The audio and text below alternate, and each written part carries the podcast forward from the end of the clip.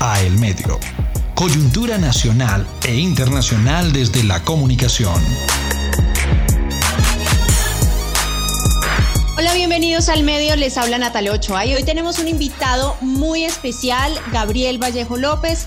Él es conferencista y escritor experto en temas de servicio al cliente, de mercadeo. Gabriel Vallejo es un apasionado por el servicio al cliente. Ha publicado cuatro libros sobre el tema con más de 27 mil unidades vendidas, siendo un paso adelante el libro de management más vendido en Colombia en el año de su publicación y uno de los más vendidos de la última década. En los últimos dos años ha dictado más de 300 conferencias en varios países y actualmente es columnista de opinión del diario económico Portafolio. Vallejo fue director del Departamento de Prosperidad Social y ministro de Ambiente y Desarrollo Sostenible y se ha ocupado de promover una cultura del servicio al cliente desde las empresas como Mundial de Seguros, Hoteles Royal y Noel. A mí me cuesta mucho decirle Gabriel, la verdad, yo debo confesar porque trabajé con él en la época que era ministro y yo todavía le digo ministro, así que le voy a decir ministro. Ministro, gracias por acompañarnos. Natalia, muchas gracias a ti por este espacio. Infinita gratitud pues por brindarme la posibilidad de transmitir algunas ideas, experiencias y vivencias de este tema tan maravilloso que es el tema del servicio, del cliente, de los usuarios. Así es que muchas gracias y aquí estoy a total disposición de ustedes. Pues yo con Gabriel Vallejo había hablado hace más o menos cinco meses cuando empezó todo este proceso de pandemia para otro podcast y él me decía que todo esto que estábamos viviendo y lo que estábamos empezando a vivir en esa época era como un túnel, del cual no se veía ni una luz en ese momento al fondo. Y en estos días eh, vi la portada de la revista The Economist y era precisamente eso, un túnel, pero ahí ya se veía un poquito la luz. ¿Cómo lo ve Gabriel Vallejo en este momento? Pues Natalia, un poco la, la analogía que yo hacía era que en esta pandemia, acabo, yo acabo de terminar en este momento una conferencia, es la conferencia número 135 que yo dicto en, en, la pandemia. Y en este proceso de pandemia yo he encontrado dos tipos como de personas. Unas personas que cuando hablo con ellas siento que se fueron a un pozo y otros como yo que creemos que lo que estamos es cruzando un túnel. El problema de este túnel es que no tiene tiempo de terminación, que es el COVID. Pero del lado, dejando de lado el tema infinitamente doloroso, que es el tema de personas que han perdido sus empleos o los van a perder, empresas que han cerrado, tendrán que cerrar y el dolor más grande que podemos tener que es perder un ser querido. Al margen de ese tema infinitamente doloroso, pues hay una sola realidad y es que después del túnel sale la luz. Y para mí en mi trabajo la luz son los clientes y un poco el mensaje que yo le decía y le daba a la gente es, los clientes suyos se van a acordar de aquellas empresas que durante el trayecto de ese túnel se acordaron de ellos. Por eso yo le decía y le di y le repito y vuelvo a decirle a la gente, piense en sus clientes, ocúpese de sus clientes y llame a sus clientes, porque si usted no lo hace, alguien lo va a hacer por usted. Así es que yo siento que ya vamos viendo la luz, una luz con cierta incertidumbre, pero una luz que va, va dando como unas pinceladas de otra vez cómo se va reacomodando el mundo en esta coyuntura tan compleja que hemos vivido. Ministro, cuéntenos cómo va su libro, Las dos caras del servicio, la más reciente publicación de Gabriel Vallejo. ¿Cómo va ese libro? ¿Ha sido un éxito en, en ventas por lo que hemos sabido? El libro va maravillosamente bien. El libro se llama Las dos caras del servicio. Estamos próximos a iniciar la tercera edición. Acabamos de terminar de grabar el audiolibro que sale en el mes de diciembre. Y básicamente el libro es muy pertinente en esta coyuntura porque hoy como nunca yo tengo la convicción que las organizaciones se tienen que centrar en el cliente, en el usuario. Eh, yo escribí una columna hace cuatro meses donde me preguntaban antes de la columna que yo cómo veía el cliente post-COVID. Y yo le digo a la gente que el cliente post-COVID es el mismo, nadie va a cambiar. Ustedes, nosotros, los oyentes del podcast son los mismos. Puede haber unos hábitos que se ajusten, especialmente en el tema de bioseguridad, el tema del tapabocas, del distanciamiento, del lavado de manos. Pero en general, el cliente va a querer aquello por lo que ha luchado muchos años, que es que lo atiendan bien, que es un buen servicio. Y el libro lo que hace es reflejar 34 experiencias exitosas y dolorosas, 15 y 15, 17 y 17 más o menos, de gente del común, gente que ha tenido experiencias mágicas y maravillosas y experiencias eh, dolorosas y trágicas. Dicho esto, para responder la pregunta, el libro va muy bien en una coyuntura como esta, pues eh, la situación es bastante positiva en ese sentido. La reinvención y la resiliencia se han convertido en unas palabras pues de moda en esta pandemia, ¿no?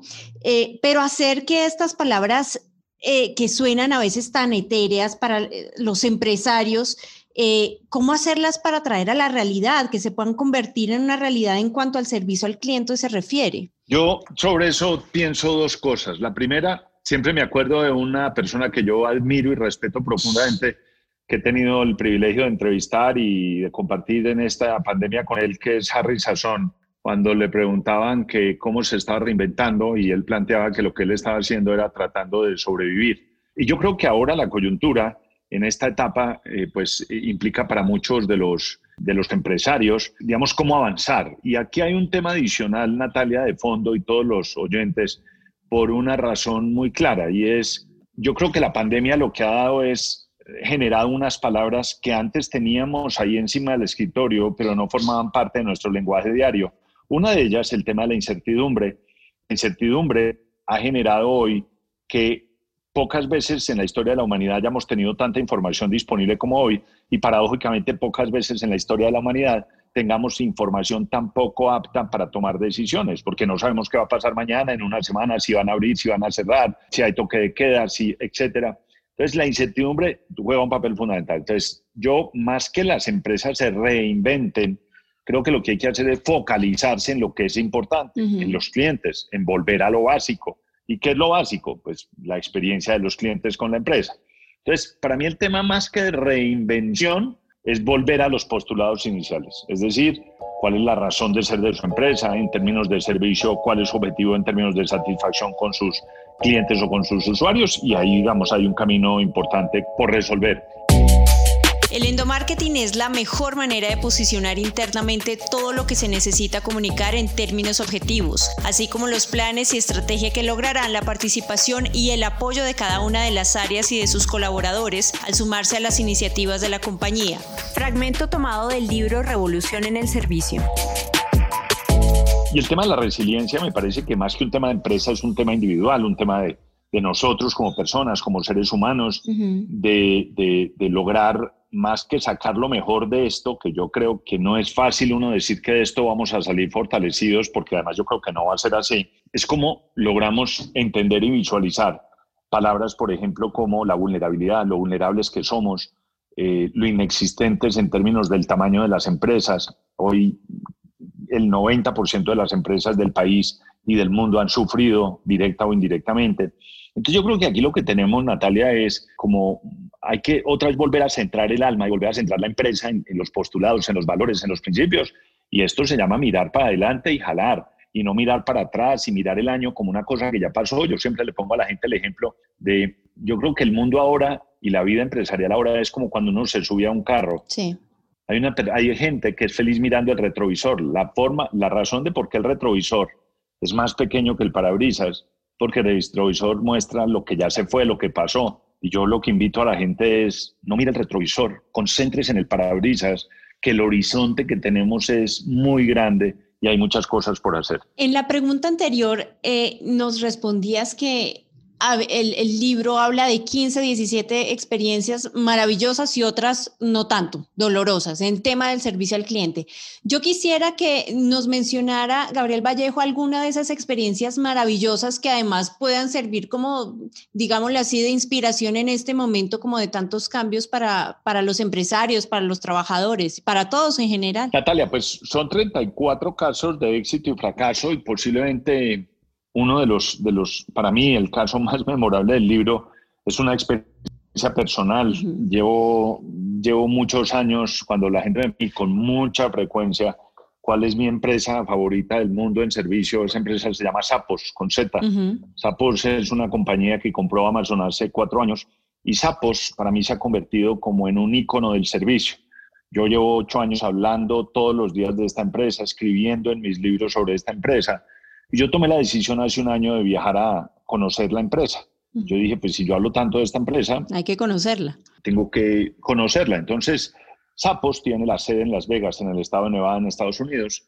Y yo hace un año tomo la decisión de irme a estudiar a Sapos, eh, a preguntar cómo era eso. Yo quería conocer. Sapos es una empresa de comercio online, que empezó vendiendo zapatos para mujeres, luego zapatos para hombres, hoy vende accesorios para el hogar, pero está muy apalancada en un call center, un call center propio. Entonces yo llamo, digo, oigan, yo quiero conocer la empresa y me dicen, eso que usted quiere hacer se llama el Culture Camp y eso usted viene tres días a Zapos y le hacemos un tour, lo metemos al call center, habla con los eh, vicepresidentes, con el CEO, que es como mi rocket del servicio que se llama Tommy Hayes. Total, yo hace un año tomo la decisión, pago los tres días, pago los pasajes, pago el hotel y el primero de marzo me voy de este año. Eso es un domingo, eso tenía otro tema y es que el primero de marzo es mi cumpleaños, entonces pues primer escollo, dígale a su esposa y a su hija, que el día de cumpleaños usted se va a ir a Las Vegas a conocer la empresa de sus sueños. El jueves antes del viaje me llaman y me dicen, me escriben de Sapos y me dicen, le mandamos esta app, esta aplicación, para que usted se conecte con los 50 que van a ir de todo el mundo a los tres días del Culture Camp. Por alguna razón, seguramente imputable a mi tecnológica, yo no pude bajar la app. En conclusión, yo me voy a Las Vegas, estoy el domingo en Las Vegas, lunes ocho y media de la mañana, yo parado en la entrada de, de Sapos para que los oyentes se den una imagen de lo que para mí es sapos. Sapos es como cuando el papá o la mamá le dijo a uno cuando era pequeño que iba a conocer el mar, o quienes han tenido el privilegio de ir a Disney, que le digan, usted va a ir a Disney. Para mí eso es sapos. Entonces yo llego, ocho y media de la mañana, abro la puerta, y cuando abro la puerta no veo a nadie. Yo dije, tan raro, pero si éramos 50. Entonces me acerco a la recepción. Y yo, Vallejo, al mejor estilo mío, Manizales Caldas, le digo, saludo, digo, hello, good morning, I'm Gabriela, I'm from Colombia, and I am here for the Culture Camp.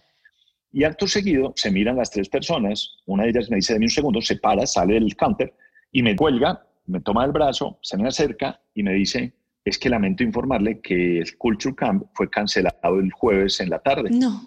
Y en ese momento, Natalia, literalmente empieza a salir la primera lágrima mía por el ojo derecho. Claro. Cuando ella me ve llorar, me dice, pero no se preocupe que la directora del programa viene en camino. A los dos minutos llega la directora, me lleva a una sala de juntas y me dice literalmente esto. Señor Vallejo, lamento este incidente.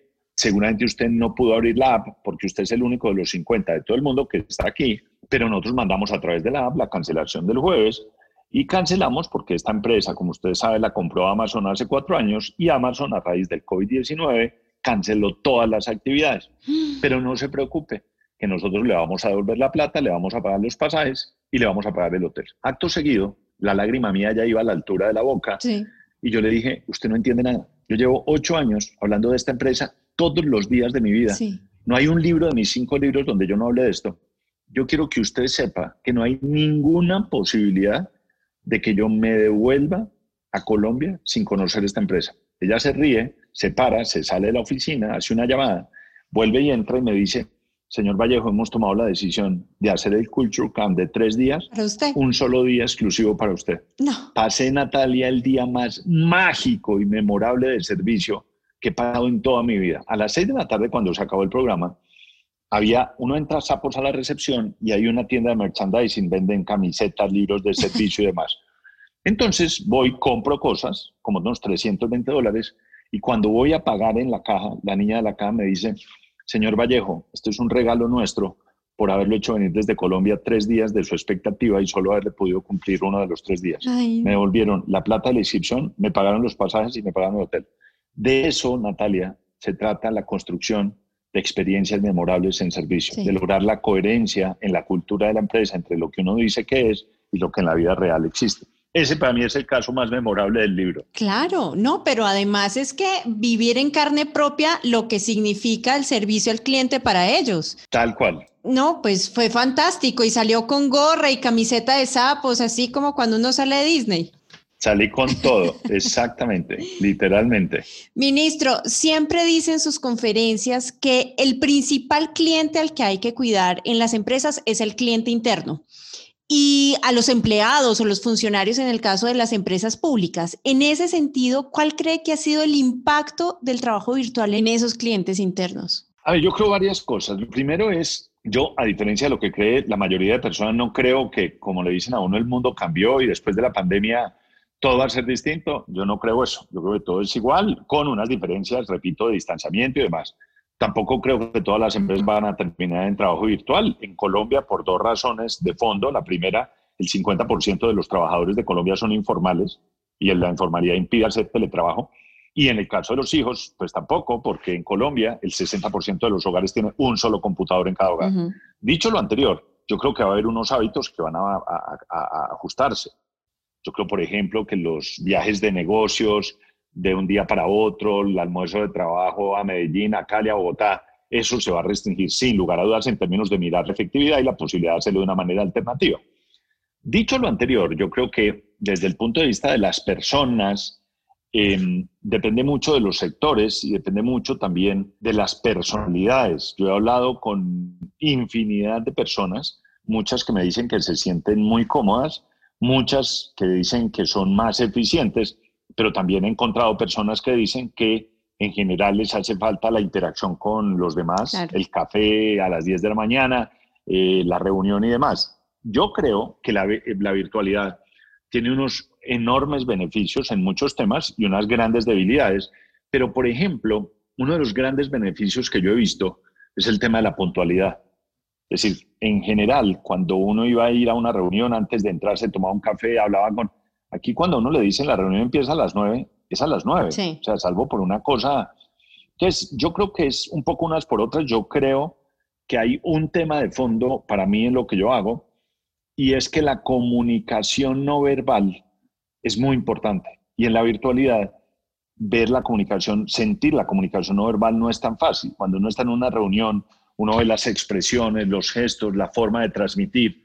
Eso en la virtualidad se vuelve un poco más complejo. Pero dicho lo anterior, eh, yo creo que más allá de evaluar, eh, digamos, el tema de cómo vamos, me parece que ha sido una experiencia muy beneficiosa para todo el mundo, dentro, repito, de las dificultades, de las cosas complejas, porque claro, pues todo el mundo dice después de ocho meses, no, es que compartir con las familias, y claro, pues este, compartir con la familia es una cosa única, mágica, inmemorable, pero pues yo quiero que alguien levante la mano y diga, yo no he tenido ni una discusión en mi casa, pues, no conozco a nadie que no haya tenido alguna discusión por la razón que sea. Y esto no quiero decir que está bien o mal, pero me parece que haber experimentado eso tiene un valor muy grande. En el caso mío, pues a mí literalmente en mi trabajo, en esta coyuntura, sí me cambió la vida, porque yo llevaba ocho años prohibiendo, me he dicho, no hubo ninguna posibilidad que yo en ocho años dictara una conferencia virtual, porque a mí me parecía, yo lo decía, y sigo pensando que es muy impersonal. Es decir, parte del encanto del trabajo mío en las conferencias, pues es sentir la gente, es ver a la gente, es la sensación de cuando terminas, ver si te aplauden o no. Aquí en esta virtualidad, pues yo llamo a mi esposa, a mi hija a veces que se paren detrás del computador a aplaudir para subir los niveles de motivación. Pero creo que en general ha habido unas cosas muy importantes y relevantes y repito, y habrá otras que se van a ir ajustando con el tiempo. Claro, ¿y, qué, se puede, qué se puede haber perdido y qué se puede haber ganado, digamos que en esa dinámica? El café, etcétera, pero ya digamos que en términos de la dinámica del trabajo, eh, hay gente que dice, ya no somos tan creativos como antes, o ya no surgen tantas ideas, o no podemos implementar tan rápido un proceso. ¿Qué podría ser eso que que, torpedea un poco la virtualidad en términos de procesos al interior de una empresa y que de pronto puede agilizarlos? No, a mí me parece que, me parece, por ejemplo, que el tema de la virtualidad genera como unos niveles de disciplina muy grandes en la gente. Porque claro, uno está en la casa y pues eh, la de siempre, digamos un poco, yo creo que sufren mucho en la virtualidad los jefes que creen que el mundo todavía es de marcar la tarjeta, el horario, de estar viendo a la gente, del el jefe que le dice a uno prenda la cámara porque no sé si usted está trabajando o no. Y yo creo pues que eso también da un poco el perfil y la tendencia de la gente. Yo creo que en términos de procesos, pues la virtualidad ha obligado a las empresas a volverse de alguna manera mucho más eficientes, más ágiles. Todas las empresas que tenían productos y servicios online, pues la mayoría se han visto rebosadas en términos del volumen de trabajo. Dicho esto, también hay unos productos y servicios donde pues la presencialidad de la gente se vuelve eh, absolutamente fundamental. Entonces, yo creo que hay unas cosas, eh, como digo yo, unas cosas por otras, pero digamos, yo creo que la mayoría de oyentes o muchos han vuelto a restaurantes. La sensación de volver al restaurante es una cosa mágica, es como si a uno lo hubieran sacado de la caverna y uno le dijeran, mire que hay un restaurante donde usted va a comer. Por nada instinto, a remembrar lo que significaba ese restaurante, hablando con alguien, saludando a un mesero, eh, saludando a la mesa del lado o, la persona con la que vas a comer. digamos un poco, Natalia, a mí me parece que independientemente de que uno diga me gusta o no la virtualidad, yo sí creo que donde uno se tiene que parar es en un análisis muy individual, muy íntimo, de decir, de este proceso, yo qué he sacado positivo mío, para mí, en la individualidad mía. Porque claro, un poco lo que yo le digo a la gente en las conferencias es, usted tiene que amar lo que hace, a usted le tiene que gustar, tiene que tener pasión en su trabajo. Entonces, si a usted le costaba antes levantarse para ir a su oficina, pues no me imagino lo que le cuesta ahora levantarse para sentarse al lado de su cama o en el comedor, en algo que la gente no le gusta y no le apasiona. Con lo cual yo creo que este sí es un momento que le sirve a uno para reflexionar mucho en términos de lo que uno hace, cómo lo hace y si le apasiona y le gusta lo que uno hace. Y en esos regresos a los, a los restaurantes y digamos que a la actividad, ¿cómo ha visto Gabriel Vallejo el tema del servicio al cliente? ¿Hay algún cambio? ¿Hay algún matiz que, que, que haya notado, digamos, eh, que se note la reflexión al interior de esas empresas de debemos mejorar o debemos cambiar o ahora sí tenemos que cuidar al cliente? ¿Se ha notado algo? Pues Natalia, dolorosamente tengo que decirte que no en general. Y aquí hago mención, hace dos semanas se escribió una columna en el diario El Tiempo que generó mucha controversia porque el titular de la columna es No aprendimos nada. Y yo hacía referencia a una experiencia que yo tuve hace tres semanas. Eh, hace tres semanas yo tuve que ir a un centro comercial después de ocho meses a un almacén puntual para una compra de mi esposa. Fui con ella, con mi hija, y ese es un sitio donde nos conocen, donde vamos con alguna frecuencia. Entonces, salir ahora no es una cosa grata en general, digamos, el tema del tapaboca, el distanciamiento, uno sale nervioso, mm. uno está mirando a los lados, la distancia y tal. Pero en ese viaje al centro comercial, yo en mi intimidad decía, yo me imagino que voy a entrar al almacén y se me van a tirar literalmente, casi virtualmente, gritarme, a decirme gracias por volver, es que por usted abrimos y la gente estaba más preocupada de tomarme la temperatura, pedirme el celular y la dirección donde vivo, que por hacerme sentir bien en términos de, de haber vuelto, de regresar. El servicio al cliente nace de la intuición, aquella facultad que nos permite discernir al instante de las soluciones a cualquier realidad sin necesidad de hacer profundos razonamientos, y todos los seres humanos contamos con ella. Fragmento tomado del libro Servicio con Pasión. Pero también hay otros ejemplos. Eh, ayer tuve oportunidad, después de mucho tiempo, de volver a un restaurante, y lo digo hoy porque lo quiero decir además, al restaurante de Harry, y es muy impresionante la percepción, primero, los cuidados de bioseguridad. Lo segundo, la sensación que le hace a uno todos los jóvenes que trabajan allí, Harry mismo, Edgar, todos, dándole las gracias a los comensales por haber vuelto, por estar ahí. Yo creo que las empresas han perdido una oportunidad única, enorme, histórica darle las gracias a, a, los, a los clientes de regresar, de volver a confiar en ellos. Y yo le pongo el ejemplo a la gente, yo le digo, los clientes vamos a ser los mismos, pero las empresas sí tienen que reacomodarse. Piense en el sector de las aerolíneas, Natalia, y todos los oyentes. Piense que usted toma la decisión de viajar donde quiera, Medellín, Cali, Barranquilla, Cartagena, Pasto, donde usted quiera ir. Y piense hoy las opciones que tiene en el mercado. Piense por un segundo qué debería ser esa aerolínea en donde la percepción en general anterior no era positiva para que usted tome la decisión de viajar con ella y no con la competencia. Con lo cual, si las empresas no entienden, no interiorizan que este es el momento, como nunca en la historia de los clientes, pues creo que perdió una oportunidad histórica. Claro. Y hablando en ese mismo sentido, pero ahora como desde el punto de vista de la comunicación, las empresas le han apostado desde el punto de vista de la comunicación a mensajes de optimismo, de solidaridad, se, mezclan, ¿no? Unos mensajes con otros y pareciéramos los, los que estamos al otro lado de esos mensajes no entender de quién es quién ese mensaje, porque todos son muy parecidos. ¿Cómo ser disruptivo en este momento? ¿Cómo impactar desde el punto de vista del mercado y de la comunicación en un momento que es tan diferente para todos? Natalia, hay mil formas, pero te voy a dar dos ejemplos que a mí me impresionaron mucho de la vida real, cotidiana. Uno de mis grandes amigos y una persona que admiro profundamente, que es colega mío en lo que hacemos, que es David Gómez, ha escrito un libro que se llama Negocios Inmortales. En ese libro trae ejemplos de gente que ha hecho reinvenciones en la época de la pandemia. Y más que reinvenciones, digamos, vuelvo a la palabra, rediseñar el modelo de negocio. Uno de los ejemplos era un señor que tiene una venta de empanadas en un barrio en Manizales. El señor nunca había vendido a domicilio empanadas y la estrategia de comunicación era muy impresionante, pero de todas las que más me impresionó es Una en donde empezó a mandar a domicilio, a casi triplicado sus ventas, pero el mensaje que le mandaba y la publicidad que está haciendo es, cómase una empanada, porque usted nunca ha visto a nadie triste y haciendo mala cara masticándose una empanada. Una cosa que es tan simple, que produce eso que tú acabas de sentir risa, risa en el, buen sentido de la palabra, pues me parece que es una cosa muy disruptiva, muy básica, pero, pero es que se trata de eso. Esto no es de la gran idea que se ganó el Canes, no. Y otro que me impresiona mucho, hay un negocio de un emprendedor que, que le estoy siguiendo el rastro, muy, muy, muy impresionante, que se llama, la empresa se llama Armatura, que es básicamente eh, venta de ropa online. La segunda semana de la pandemia, las ventas se bajaron en un 90%, obviamente. Y sentado con el equipo directivo, dijeron cómo subimos las ventas. Y se les ocurrió crear el concepto de regalos de ropa. Regalos, regale ropa. Volvieron y superaron los niveles de venta anteriores con ideas como, por ejemplo, que era muy impresionante, pues la de siempre ahora en la pandemia. Uno tiene una pelea con la novia, con la esposa, entonces, las notas que envían son muy impresionantes. Mi amor, nunca va a volver a pasar.